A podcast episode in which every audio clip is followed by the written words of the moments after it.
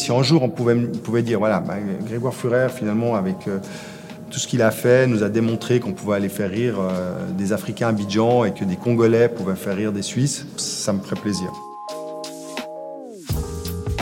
Existe-t-il une universalité dans l'humour? En voici une vaste question. Chaque culture a ses propres codes, ses propres réalités. Le quotidien des habitants d'un bidonville peut-il parler à l'homme le plus riche du monde? En théorie, oui, car c'est bien le propre du rire. Il est capable de rapprocher deux êtres que tout oppose. Mais cela demande une gymnastique particulière. Il faut savoir se détacher de ce qui nous oppose pour aller toucher à ce que nous avons tous en commun, notre humanité et ses émotions. Vous écoutez le podcast du festival d'humour L'Hilarius. Ce festival du groupe GF Productions fait rire le Grand Lille chaque année.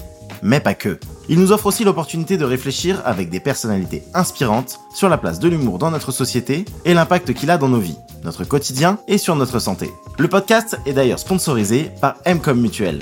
Dans ce nouvel épisode, nous recevons Grégoire Führer, fondateur de l'Hilarius et pionnier de l'humour. Depuis 30 ans, il monte le Montreux Comedy Festival, dont nous connaissons le succès aujourd'hui. Ce qu'on sait moins, c'est qu'il parcourt le monde chaque année à la recherche des talents de demain. Et pour lui, il est possible de rire ensemble. Vraiment, tous ensemble. D'un côté, à l'autre du globe, car l'humour est universel. ma conviction, depuis que j'ai fait ce métier, c'est que l'humour est international, que l'humour n'a pas de frontières. C'est ma conviction la plus profonde.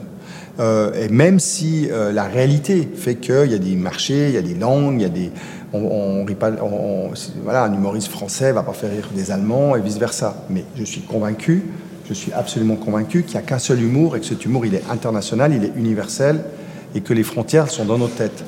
Bien évidemment, il y a des, humours, des humours de, régionaux, il y a des sensibilités personnelles, évidemment, c'est sûr. Mais dans chaque humoriste et dans chaque humour, qu'il soit supralocal ou qu'il soit euh, globalisé, il y a une dose d'universalité. Chaque humour a une dose d'universalité. Quand on voit un petit euh, Ivoirien qui vient jouer dans les pépites de la francophonie au Hilarius, évidemment que son débit n'est peut-être pas euh, celui qu'on a l'habitude d'entendre en France. Bien sûr qu'il y a des, thématiques qu'on ne comprend pas.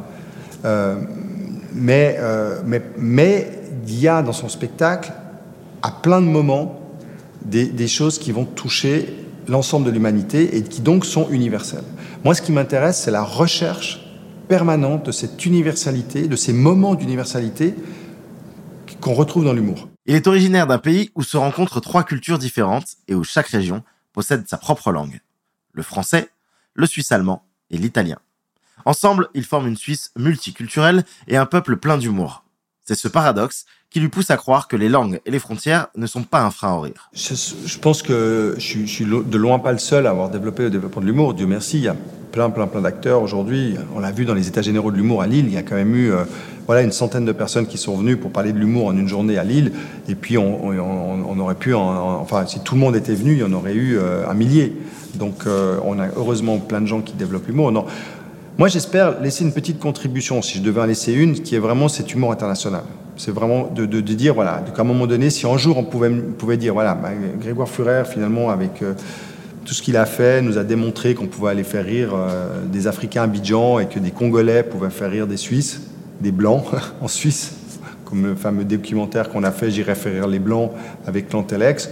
Si, si ça, euh, était finalement la trace que je devais laisser euh, dans l'histoire de l'humour, ça me ferait plaisir. Parce que c'est quelque chose auquel je, suis intimement convaincu. Maintenant, voilà, c'est une petite, une petit, un petit pas et, c'est encore loin d'être terminé. Il y a encore beaucoup, beaucoup de choses à expérimenter, beaucoup de choses à inventer. Et voilà, mais, c'est vrai que c'est peut-être mon, origine suisse qui m'a fait prendre conscience de ça avant tout le monde, parce que je viens d'un pays où on parle trois langues. Et donc, quelque part, l'humour suisse, c'est quoi? Ça n'existe pas vu qu'il y a trois langues. Et c'est là où je me suis rendu compte que finalement, c'était dans nos têtes. Il y avait des humoristes français qui pouvaient le faire en allemand et que ça marchait. Il y a des humoristes allemands qui pouvaient le faire en français et que ça marchait. Sauf que tout ça était, était expérimental, était euh, balbutiant. Mais, euh, mais maintenant, à, du, du, 2022 et les années qui viennent, tout ça, va, à mon avis, va devenir mainstream. Aujourd'hui, le monde est plus connecté que jamais. On peut passer d'un TikToker japonais à la découverte d'un humoriste sud-africain en quelques scrolls. Mais la mondialisation digitale a ses limites. Et souvent, cette limite, c'est l'argent. Pourtant, le talent, lui, peut se trouver aux quatre coins du monde. C'est pourquoi Grégoire se passionne dans le dénichage de pépites là où peu d'Occidentaux cherchent encore. Donc aujourd'hui, j'ai envie d'embrasser de, cette mondialisation de l'humour que je vois arriver et que je sens arriver, enfin que je, que je vois concrètement arriver aujourd'hui, alors que je, ressentais que c'était quelque chose qui allait arriver il y a, il y a, 30 ans en arrière. Donc, euh, donc oui, ce qui m'intéresse surtout dans la mondialisation de l'humour, c'est pas la mondialisation pour la mondialisation, parce que voilà, ça, il y a des côtés positifs, mais aussi plein de côtés négatifs. Mais par contre, ce qui m'intéresse, c'est d'aller chercher des talents d'aller chercher des talents et de révéler des talents.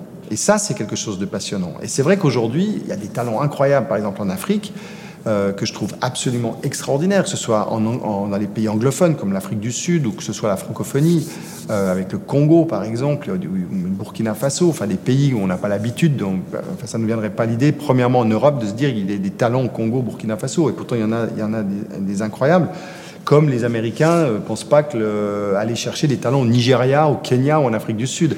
Mais pourtant, c'est là qu'aujourd'hui, il y a les plus grands talents euh, de l'humour euh, mondial, à mon avis. Bon. Mais ce qui m'intéresse, c'est d'aller chercher ces gens et d'aller les aider aussi à, franchir finalement ces, frontières et cette barrière de verre qu'ils ont. Parce que c'est des fois pas facile de voyager quand on est dans un, pays comme ça. Il n'y a pas de problème de visa, il y a des problèmes d'avion, des problèmes d'argent, il y a plein de problèmes qui sont des, qui, qui, sont des problèmes finalement qui sont assez facilement euh, solutionnables en fait. Hein. Je veux dire, l'argent, il y en a beaucoup dans le monde, il faut juste le, aller le chercher où là où il est et puis, le trouver en fait. Voilà, mais, il y en a quand même beaucoup.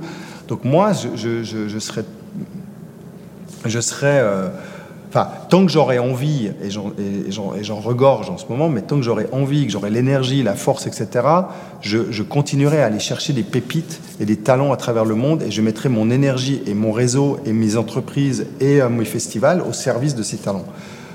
C'est ça la mondialisation du rire que je vis à mon niveau.